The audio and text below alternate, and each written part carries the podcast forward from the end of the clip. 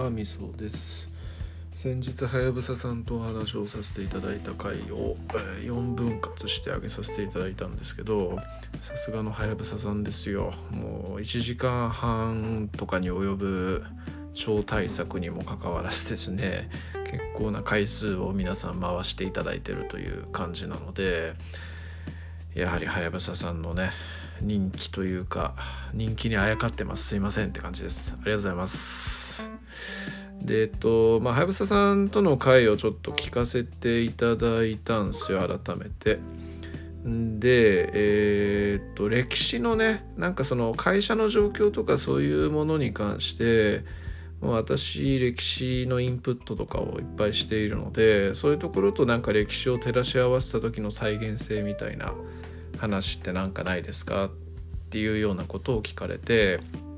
えー、まあ、パッと思い浮かんだ話をしたんですけどちょっとこの話を改めて聞いた時に、まあ、挙げるべき、えー、例えばまあこういうことも挙げられたなっていうふうに思ったことが、えー、2つぐらいあって。えー、っとねまず一つがそのうちの会社の、社長とかね役員とかがいる会議にちょっと一度うちのボスの、まあ、カバン持ちみたいな、まあ、あのプレゼンの、えー、送り、えーと、とクリックする係みたいなのでついてったことがあってでそこの場にいたことがあるんですけどまあ社長とか役員とかってていう人たちですね、えー、野蛮なのか知らないですけどまあ結構営業マンの悪口とかをバンバン言いまくってんすよ営業が働かねえだとか、えー、もっと詰めてあいつら働かせなきゃすぐサボるとか結構ひでえこといっぱい言ってんすよね。で、えっとまあ、これ人間性の問題だと僕は思ってるんですけど、えー、この話をちょっと思い出してで、えっと、そういう状況に至ってていたな組織とか国とかってやっぱあるよなと思って、まあ、例えば中国王朝の、えー、明という国のラストエンペラーの数帝帝っていう数帝帝という人がいるんですけど、まあ、この人ね若くして皇帝になった人ですごいやる気に満ち満ち溢れていた人なんですけれどもあのまあすごくねえー、下の人に対する猜疑心とか自分がなまじすごい働く分だけなんであいつらは働かねえんだみたいなそういうような発想がすごい強かった人らしくて結構なんかすごい細かいところなんかを見てクビにしたりだとかあとその人の残言みたいなものを真に受けてすごく優秀な将軍とかをこう冤罪で殺してしまったりだとかそういうようなことを結構やって。てで最終的には国自体を弱くして、えー、理事制の乱というもので、ね、北京は落ちてで自分は自殺をしてしまうというような話がありましたと。まあね民は万暦にて滅ぶっていう言葉がありまして、まあ、数帝帝の前の前の前の代ぐらいの万暦帝っていう時に、まあ、ひどもうひどすぎる状況になってるんで、まあ、滅びは規定路線だったっていう考え方もできるんですけれどもこうね、えー、やっぱ下の人間をこう、えー、ディスり始めたりとかするとえー、結構組織の滅亡って始まってんじゃねえみたいな感じで、えー、ちょっと思ったりして、えー、結構なんかうちの会社が、え、なんかちょっとどうかと思うみたいなところを思ってることの一つとしてその会議に出たことが結構きっかけの一つになってるっていうところもあるというところですね。うんまあもう12年23年前かな23年前の話なんですけどまあ社長とか役員とかってその時からあんまり変わってないので、まあ、そういう発想を持った人たちっていうのがトップにいるっていうのはありますわな。まあ、分かんないですけどねたまたま機嫌が悪かったのかもしれませんのであそこは分かりませんけどそういうのがあったりしたというところです。えー、とまああともう一つは、まあ、そのコミュニケーションが大事やでっていう話をあのまあしていてこのラジオでもしていて、まあ、上司と部下のラジオとかでもしていてでまあ私の上司の人がすごいコミュニケーションを大事にするみたいな話があるんですけども、えー、そういうコミュニケーションを大事にしたなんか人物みたいなのっているかなって思った時に、えー、宋の初代皇帝大祖長教院っていう人がちょっと思い浮かんだんですよね。でえっと何した人かっていうと、まあ、五代十国時代っていうすごいそのカオスな時代を統一した宋という国の初代皇帝なんですけれどももともとは軍人だったんですよね、えー、非常に優秀な軍人で、えー、甲州っっていうその五代十国では最もその強かった国の、えー、将軍だったんですよ。でその甲州の帝っていう人も西英っていうんですけどものすごく優れた人だったんですが、まあ、39歳とかでその西英は亡くなってしまうと。で後を継ぐべき後継者っていうのはまだすごい幼児だったっていう状況で、えーまあ、五代十国時代ってていうのはそういう感じでその軍閥があ前の軍閥というかまあその一番その勢力を持った家臣が前の国なんかを滅ぼすみたいなそういうパターンでで、えー、5代が続いていったんですけど、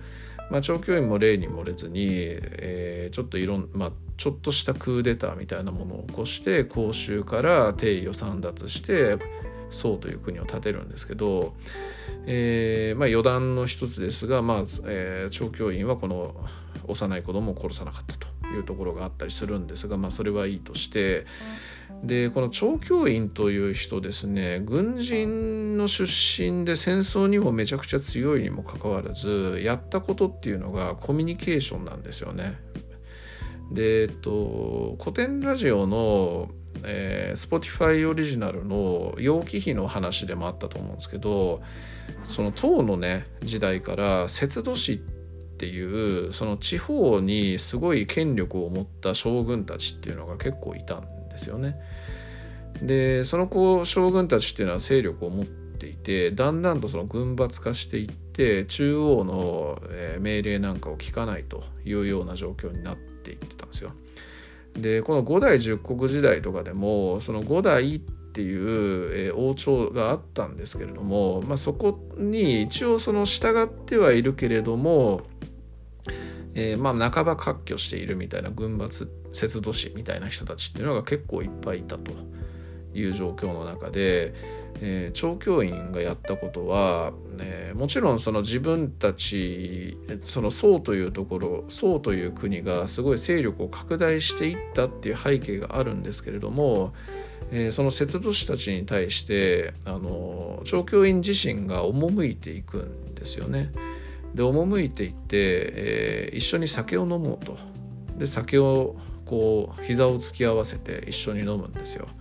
で長距離っていう人ものすごい酒が好きな人で、まあ、酒にまつわるエピソードとかもあったりして、まあ、そもそも、えー、皇帝になった時のエピソードが酒に酔っ払って寝てる時に弟に、えー、皇帝の着物を着せられて寝てる間に即位させられたみたいなそんなエピソードがある人なんで、まあ、酒がすごい好きなんですよね。で、えー、そんなところを酒を飲みに行ってでその節度師たちに対してすごい仲良くなってで仲良くなった中で、えー、こっから先ぶっちゃけ話するけどさこう過去の歴史とか見てもさ下手に力とか持つとさ結局なんか粛清されたりだとかこう君がいる時代みたいなのっていうのを君がいる時代はまだえー、力があるから安泰かもしれないけどそう子供の時代になったりしてさ取り潰される例なんてさ、まあ、漢とかの時代見てもめっちゃあるじゃんみたいな。で